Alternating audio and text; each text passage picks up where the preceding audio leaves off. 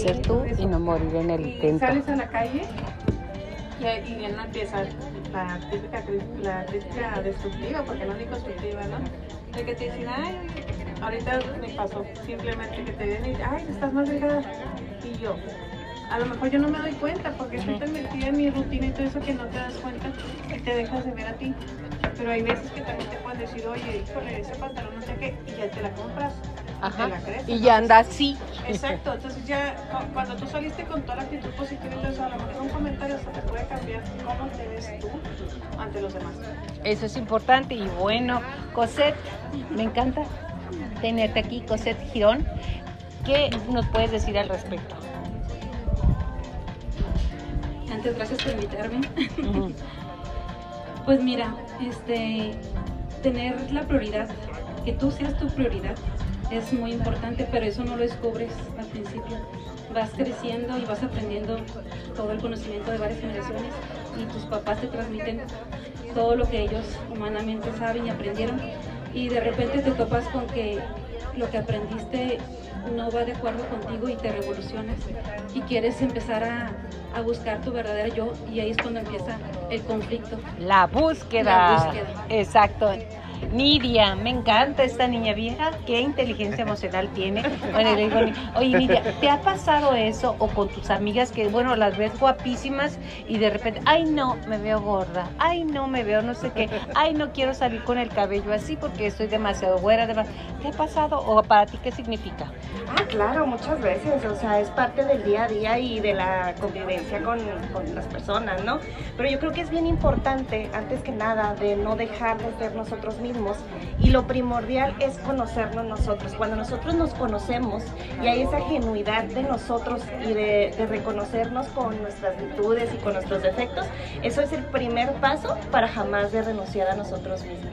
Exacto, por nada ni por nadie. Exacto. Porque cuántas veces, bueno, yo sí, y se lo aclaro, he dejado de ser yo para ser lo que otra persona quiere. Claro, y estás renunciando a tu ser, a tu individualidad por el simple hecho de querer agradar y encajar en un mundo cuando no nos hemos ni nosotros reconocido y aceptado como tales. Exactamente. Y antes de continuar, yo quiero recordarle que estamos transmitiendo directamente desde Mandala Café. Esta hermosura del cielo de Chihuahua es para ti y está aquí en el Mandala. Y estamos cumpliendo, y digo estamos porque ya nos sentimos parte de Mandala. 30 años de estar ya aquí en Mandala, imagínate. Juanito Cereceres, muchísimas gracias. Y si usted quiere venir, miren nomás por la 11 y llega una atención de primera. Pero continuamos con el tema. ¿Cuántas veces te dice tu marido, tu pareja, tu mejor amiga que te ves mal, que te ves bien, que te ves de tal manera? O simplemente tú te ves y ya ves que no todo está en su lugar. Además, te voy a decir, para hacer algunas cosas están en su lugar y lo que sigue en su lugar es el cerebro, ¿eh? Eso sí es cierto. Crece más. Pero bueno, ¿cuántas veces te ha tocado que, que dices, ¿dónde estoy? ¿Quién soy? ¿Soy la mamá? ¿Soy la esposa? ¿Soy la novia? ¿Soy la licenciada? Él es el coaching, porque si da coaching empresarial y es muy bueno. Eh, soy eso, pero ¿dónde estoy yo? ¿Quién soy yo? ¿Y qué, ser, qué hacer para ser tú? ¿Cuándo tenemos de los 19 a los 25? Somos un clon de nuestros amigos. Todos nos parecemos, ¿cierto o falso? Cierto. A veces le llamamos mimetismo, otras veces sentimos que es la moda Ajá. y comenzamos precisamente como que a vestirnos para otros para agradar, no Exacto. tanto para agradarnos a nosotros mismos. Exacto. Comenzamos a dejar de ser nosotros y nos vamos diluyendo, se va diluyendo nuestro gusto, nuestra personalidad, nuestros intereses en favor de la aceptación. ¿Por qué? Porque queremos evitar a lo mejor el rechazo, queremos encajar, como nos compartía Nidia y Brenda, queremos también pues simplemente gustar, ¿no? Exacto. Entonces, cuando la primera persona que le tienes que gustar pues es a ti. Y es la última que nos gustamos. Exactamente. Niégalo, ¿eh? Niégalo, es la última que te gusta. Y sí, entonces yo siento que ahí es donde tenemos que trabajar un poquito con nosotros mismos. No está de más una referencia, una opinión de un tercero, pero al final de cuentas que tu opinión sea la prioritaria, la más valiosa, la más importante, porque al final de cuentas, si no le agradas a todo el mundo, tú te puedes sentir muy bien contigo, pasártela súper bien, independientemente de cómo se la pasen los demás contigo, ¿no? Exactamente. A ver, Nidia, ¿tú qué has tenido de, de acciones de cuando te has perdido? Que dices, pero ¿cómo se me ocurrió hacer esto? ¿Cómo pude pasar esto otro? ¿Dónde andaba? Pues andaba lejos de ti, ¿eh? A ver, dime. Platico yo con Cuéntame cómo me Tengo veías. algunos datos. No, no es cierto. No, bueno, pues es que yo creo que no te das cuenta en el momento. Cuando ya empiezas poco a poco a tomar conciencia y a ser un poquito más selectivo las opiniones que te dan los demás y decir, esta me sirve, esta no. Empiezas a ser selectivo y es cuando empiezas a darte cuenta realmente es importante para ti, para tu crecimiento. Empiezas a verte a ti en el espejo y decir, esto ya no me sirve. O estas opiniones, pues bueno, eso es su, su opinión Sí. no hacerlo tuyo, porque nos perdemos en esa parte, como tú decías ahorita, ¿no? Empezamos a vivir para los demás, y agradarles a los demás. Yo, por ejemplo, me, me incluyo en la parte de mamá también. Empiezas a, a querer darle todo a tus hijos, a tu pareja, a tus papás y todo eso, y llega un momento en que te ves y dices, "Pues ya no soy yo. Ya no estoy yo, pero fíjate, el día de hoy me pasó algo muy interesante, Cosette. Imagínate, estoy con una amiga, llega a traer unos productos que, entre- que pedí, me los entrega y luego me dice, yo no sé cómo le hace la gente egoísta que se levanta temprano, va a hacer ejercicio y que los hijos desayunen lo que quieran. Y luego yo le digo, es que hay que ser un poco egoísta. O sea, y es bien complicado en México, usted no sé de dónde nos esté viendo, pero en México decir, yo no quiero ser egoísta, yo quiero ser yo, es que no tienes que ser, tienes que ser un poco egoísta, porque si te das todo, ¿dónde quedas? Esa es la pregunta, ¿dónde quedas? Les estás dando todo a tu marido, a tu esposo, a tus hijos, a tus padres, a quien sea, y tú, bien, gracias, te fuiste. No estás. ¿Qué tienes que decir al respecto, Nidia? Y luego se lo pasas a Cosette.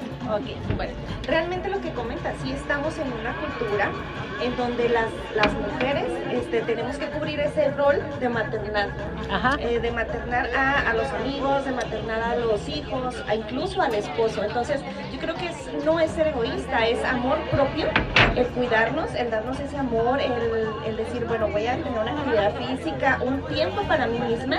¿Para qué? Pues porque no te deja- porque al final de cuentas te quedas contigo y pues las personas están ahí acompañándote, pero si no estás tú, eh, a tu Están solos. 100%, Están solos. o sea, no vas a dar ese- esa compañía de calidad a la otra persona. Y luego llega otra persona. Otra. Suele En pasar. Den paso, llega otra persona. Me han contado. Ah. Dicen, Dicen, A ver qué dices. José. Con. Ajá. Este, a veces confundimos egoísmo con amor propio. Y siempre he puesto el ejemplo a mis amigos de que es como un vaso, ¿no? Que tienes que, este eres tú, tienes que llenarte de amor para poderlo derramar a los demás. Sino como tienes que llenarte de energía para darle energía a los demás. Tienes que alimentarte tú antes. Es como los aviones que te dicen, tienen que ponerle la máscara primero a las mamás y luego a los bebés, porque si no, ¿cómo se la vas a poner a tu bebé? Es el mismo ejemplo. eh, eso es mi pensar. Exacto. Y luego otra de las cosas es que eres, nosotros como sociedad vemos que Brenda es exitosa y tiene muchísimo. Entonces yo empecé a decir, ay Brenda, como que no me está gustando mucho tu vestido. Entre mujeres nos perdemos tanto en la vida de los demás, entre hombres también, no luego hablamos de hombre, me encantaría tu punto de vista de hombre. Nos perdemos en la vida de los demás, que si Nidia la está haciendo, yo voy a estarle diciendo a Nidia cosas porque porque en el fondo somos egoístas, no nos hagamos y envidiosos. Lo de chismoso luego lo platicamos, ¿ok? Mientras que es mi punto de vista de hombre.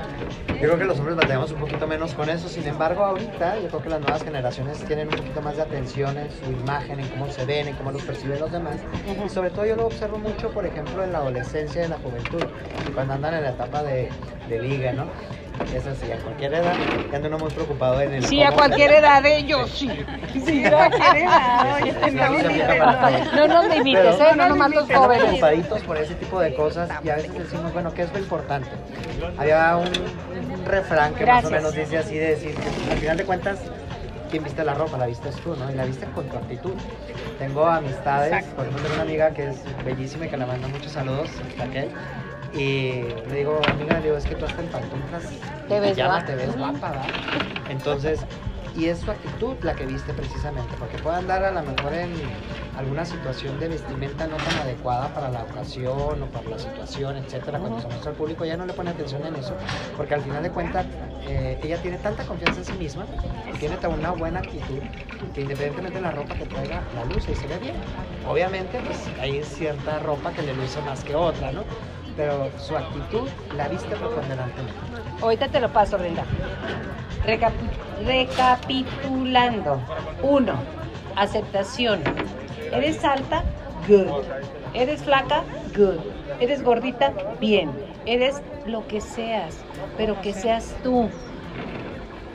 Actualmente las redes sociales, Instagram, Face, eh, todas las redes piden que tengas 90, 60, 90, que seas guapísima, que seas joven, porque las que ya somos viejitas ya no somos.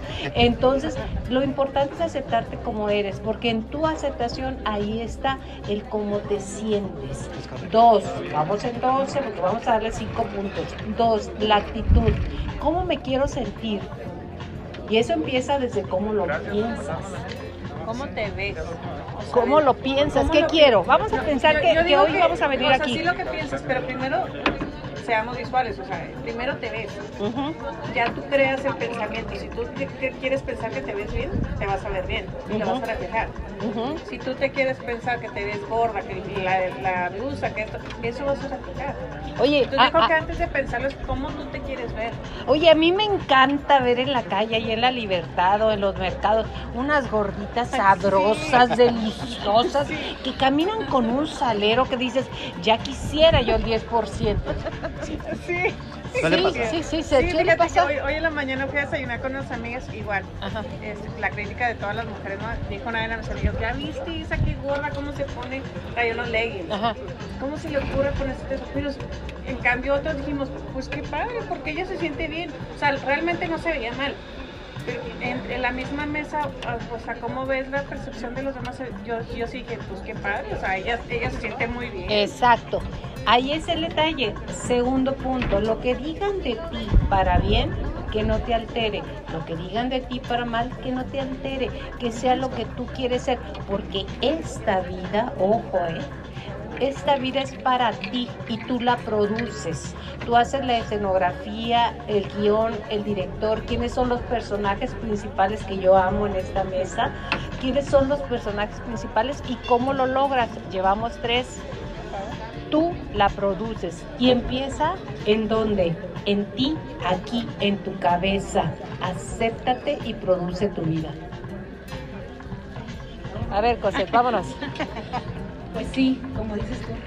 Porque antes de escoger la ropa, primero debemos escoger la actitud, la sonrisa, Ajá. cómo nos sentimos. Y si nos llenamos de eso desde la mañana, así vamos a vivir todo, todo el día. Lo Pero produces. Si empezamos con otras cuestiones de cómo me veo, la blusa, cómo me van a, qué me van a decir, y ahora traigo algo mal, un granito. Ah, Entonces, ah, ah, ah, El caos para ustedes. El hemos pasado por eso, Ajá. todos, pero también es importante volver a la esencia, eh, saber que tienes que conocer, si no te conoces, tienes que empezar Así por lo ahí. dijo Sócrates, conócete a ti mismo. Conócete a ti mismo y cuando te conoces, pues vas a ver toda la hermosura que hay en tu interior y lo vas a manifestar. Adelante, Nidia, ¿qué tienes Y que dejarnos de prejuicios, ¿no? Yo creo que el, el poner atención en nosotros y desgastarnos a lo mejor nada más en, en- en el egoísmo otra vez, o sea, concentrarnos en nosotros y dejar esos prejuicios de que si vamos, eh, de si la persona trae legging, trae falda, trae lo que quiera, qué bueno, es feliz, se siente feliz, se siente cómoda, entonces como tú compartías, empieza eso, ese pensamiento de que ella es sexy, de que ella es coqueta, de que ella es bonita, entonces yo creo que es lo primordial, tener ese pensamiento positivo, creerlo en lo que soy- somos y realmente creer en lo que nosotros pensamos de nosotros.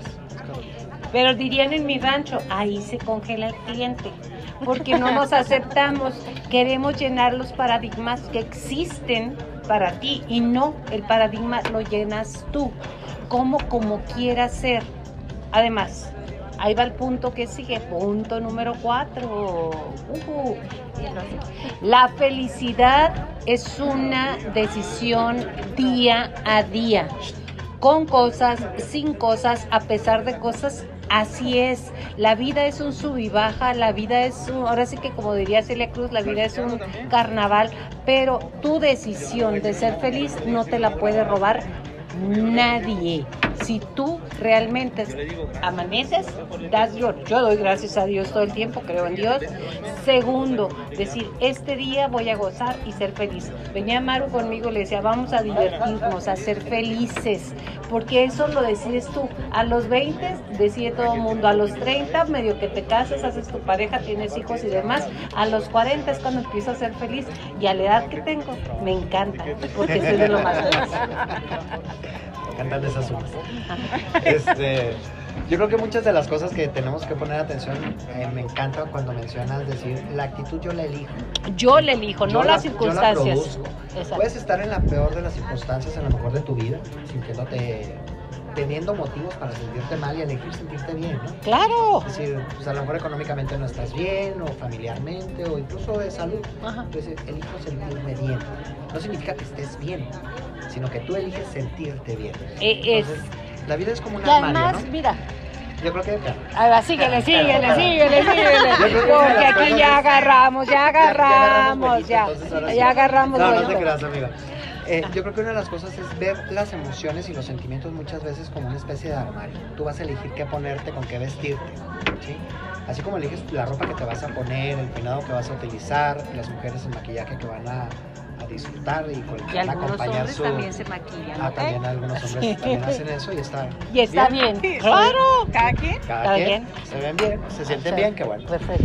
Y también olvidarte de los prejuicios, como bien nos compartía Nidia, porque muchas veces compramos estereotipos o modas que no te corresponden y es más, de la moda lo que te acomoda al final de cuentas, ¿no?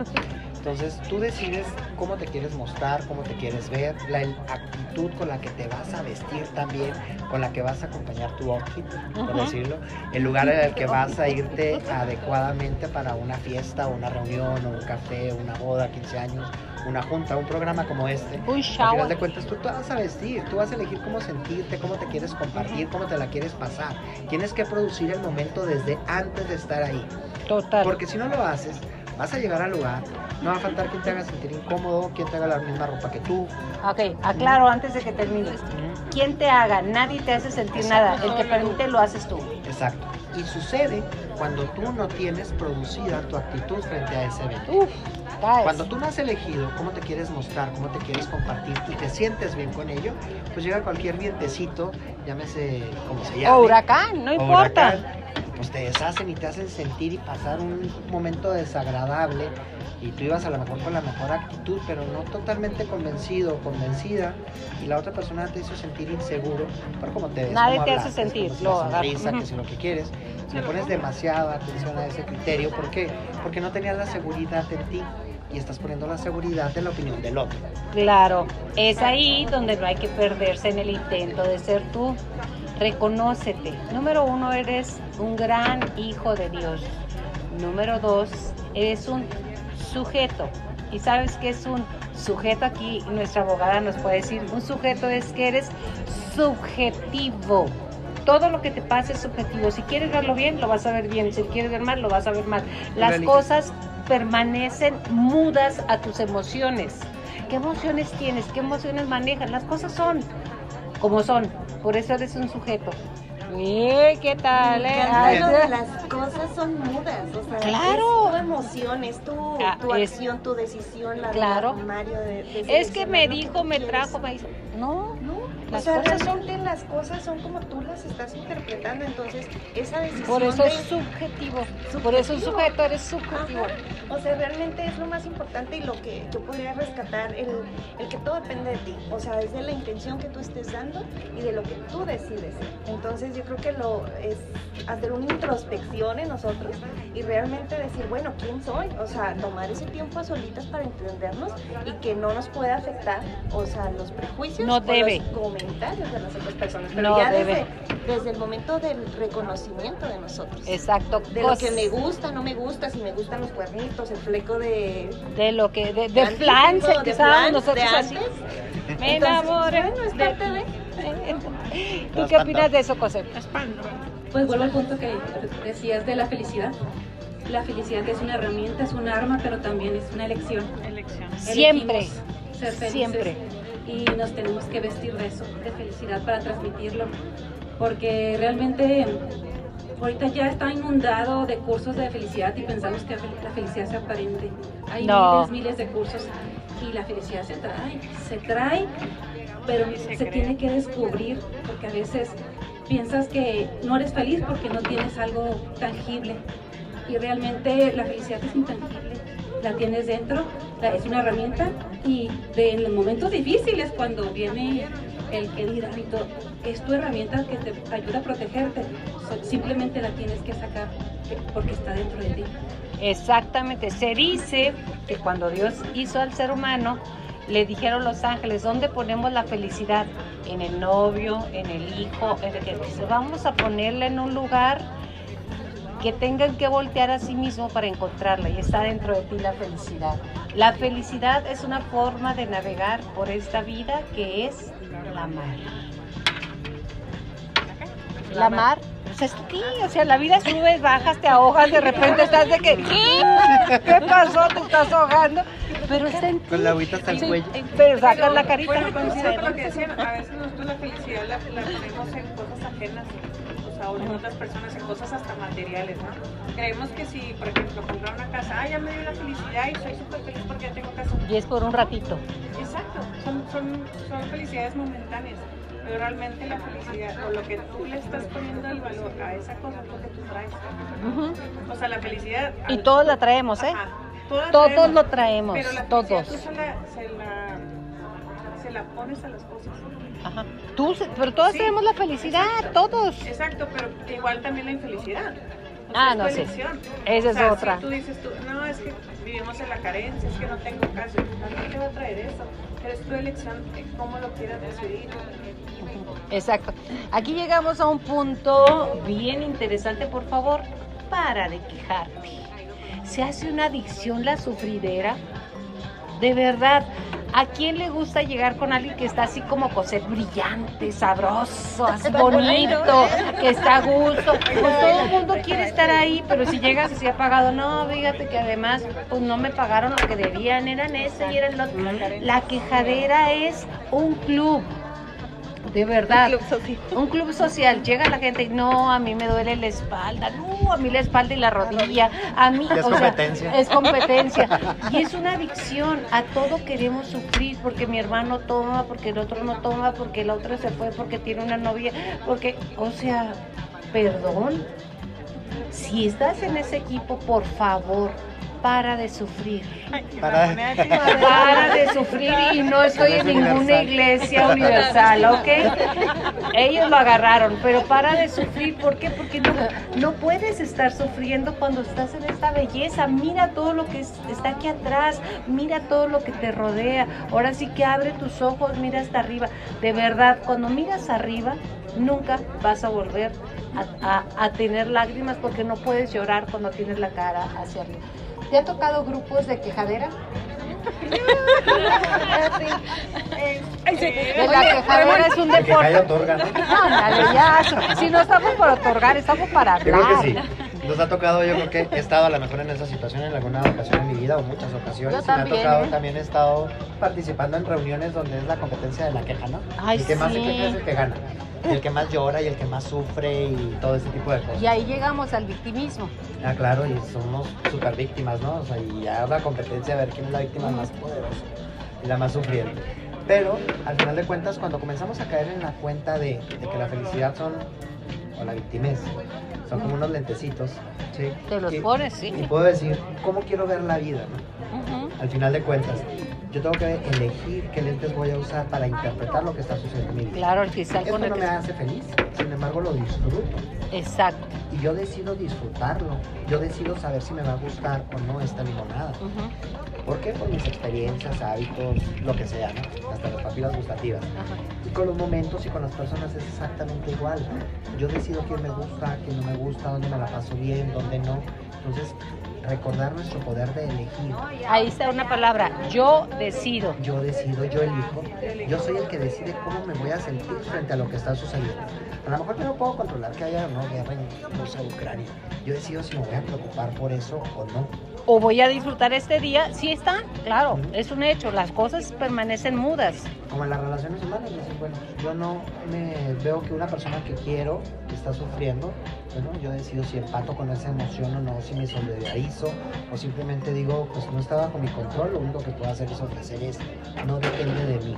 Saber qué depende de mí y qué no, para saber qué voy a sufrir y qué no, pero al final de cuentas, tú eliges. Siempre la decisión Tú está en ti. Ese es su punto. Ese es un punto muy bueno. ¿Ya poco no, Nidia? ¿No les ha tocado, Cosetini, y a usted que está en casa, que te dicen, ajá, muy buena decisión, pero usted no vive con mi marido, que como, no digo la palabra, pero usted ya sabe cuál, usted no sabe cómo me contesta mi hijo. Ay, la vecina de enseguida me tienes hasta ahí. Entonces, es que no importa con quién te toque, es el ruido está en ti. Si alguien llega y te hace ruido en tu forma de pensar y en tu forma de ser, el ruido está en ti. ¿Te ha tocado eso que te dicen, no, pues qué fácil? No, no es fácil. Si- ahora sí que como dicen, si fuera fácil cualquiera lo haría. Lo que sí te puedo decir es que cualquiera lo, lo puede hacer cuando decide hacerlo. Pues sí, realmente yo creo que todos hemos tenido así personas, eh, ya sea amigos o conocidos, que viven en, el- en la adicción de la queja. Pero yo creo que ahí como lo comparten ustedes, es nuestra de- decisión elegir o estar o no estar. Que, eh, ¿Hasta qué grado puede ser empática? ¿Hasta qué grado puedo apoyar? ¿O hasta qué grado puedo... Eso no quiere decir que no te vuelvas Exacto. insensible, es que no me voy a dejar enganchar. no me voy a a esa emoción. Exacto. Te Te respeto, puede te acompañar. quiero mucho, pero de aquí en adelante eso es, es tuyo, esto es mío. Y ya, uno puede Exacto. decidir estar o no estar. Uy, yo tengo muchos casos, pero no voy a ventanear. Pero sí, ahorita No, porque ya ese es otro programa, ¿eh? el en, ciclo de la víctima ya es, un, ya es cultural, ya es contagioso.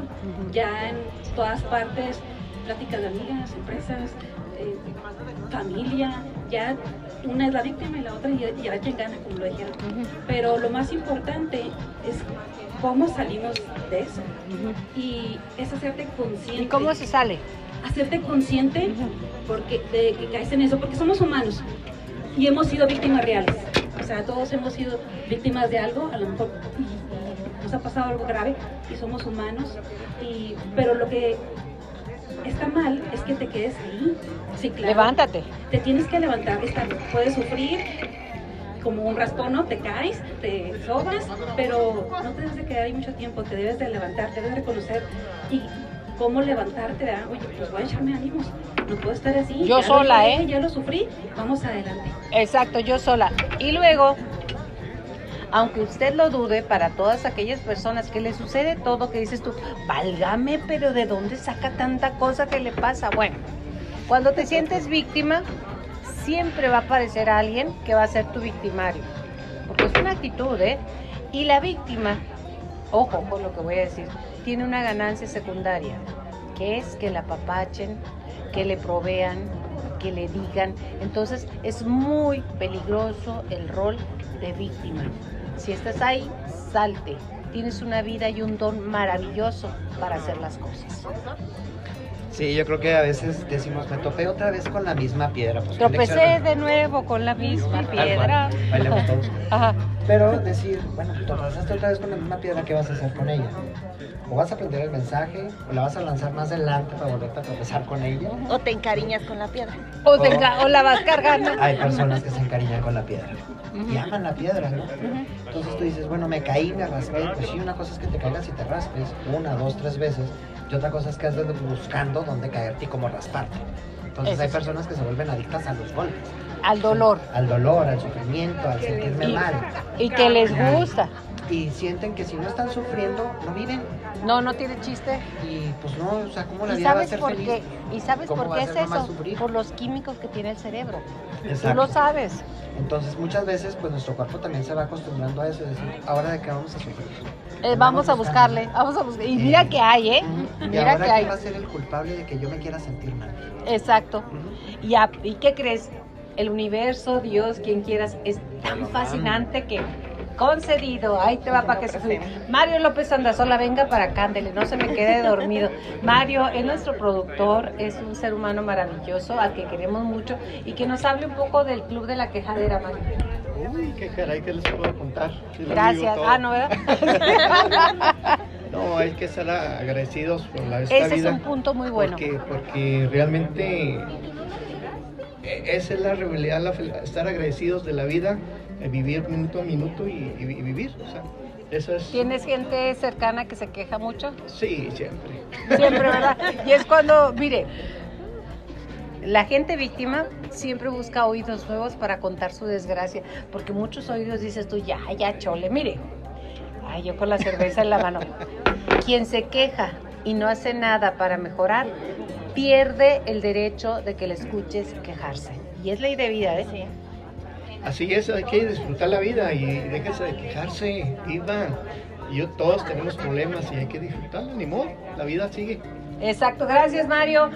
Todos tenemos problemas, todos tenemos cosas, materias que tenemos que pasar en esta vida. Y la vida, la vida es una gran fiesta.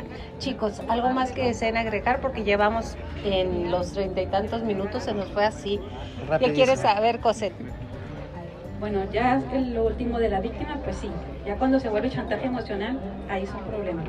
Pero también este, sí debemos de ser muy conscientes de conocernos y cuando caemos en esos roles o cuando caemos atrapados de- del mundo exterior y basta recordar quiénes somos, como tú dijiste, hijos de Dios. Y de ahí pues ya nace toda la fuerza y toda la energía que necesitas para seguir adelante y quererte llamarte como debe ser. Nidia, ¿algo con Pues- lo que desees cerrar? Yo creo que sería jamás de perder nuestra nuestra esencia, nuestro verdadero ser, porque pues no tendría caso renunciar a nosotros por tratar de agradar a las demás personas, porque al final de cuentas pasan los años, pasa la vida y eres tú quien te quedas contigo mismo. Y eres tú que cuando te estás muriendo dices, ¿y por qué no viví aquello? ¿Y por qué no hice el otro? Y el por qué. Cuando ya estás cerrando el capítulo de vida, eso es de lo más triste. ¿Algo más que desees agregar? Pues no, pues lo que les decía desde un principio, ¿no? Yo creo que uno desde que se levanta el agradecer, simplemente el agradecer que tenemos un día más de vida, que sí es un regalo y creo que Maravilloso. muy pocas personas todos los días no, no tienen ese regalo, ¿no? Y a partir de ahí tener la actitud de que pues es un día más de vida, hay que disfrutarlo. Mañana no sabemos si estemos o no y amarse uno mismo, porque eso es lo que vas a recibir si tú das amor. Que se abracen todos los días, que pues se abracen. todo eso se te devuelve, ¿no? Exacto. Ramón, coach empresarial, excelente. Si usted quiere una guía de la empresa, aquí lo tenemos y él siempre está hablando al respecto de, de lo que tratamos de transmitir en este programa. Gracias. Pero aparte empresarialmente es un excelente guía y te va a ayudar a interesar tu empresa. Que eso es otro. ¿Cómo quieres cerrar, Ramón? Muchas gracias. Yo creo que todas las opiniones que hemos estado compartiendo, yo creo que son parte de nuestra vida diaria y son muy valiosas. Y recordar quiénes somos, cómo somos y cuánto vales. Cuánto valor le vas a dar la opinión a los demás y cuánto valor le vas a dar a la tuya. Yo creo que recobrar ese poder sobre ti mismo, sobre la imagen que tienes de ti y salir al mundo y que lo demás pues te valga. Exacto. Ese es uno de los mejores consejos, que lo demás te valga. Mario, ¿quieres ah, ah, nada? Mario se despide, nosotros nos despedimos de usted. Fantástico lugar, fantástico espacio. Aquí Mandala Café 30 y a 30 aniversario. Agradecemos que nos dé la bienvenida y le agradezco a usted. Ya no nacían ellos, pero no, yo ya, mire, ya conocía a Tota. Entonces, en realidad, Maru, ¿y tu nombre es? Lola, guapísima la Maru y Lola Lola. Lola Ruiz, gracias por estar con nosotros, Mario López. Nos vemos en la próxima edición. Ya sabe, aquí está el equipo de Ego Chihuahua contigo. Gracias. Gracias. Hasta la próxima. Ah, Qué bonitas, verde, blanco y colorado. Ay.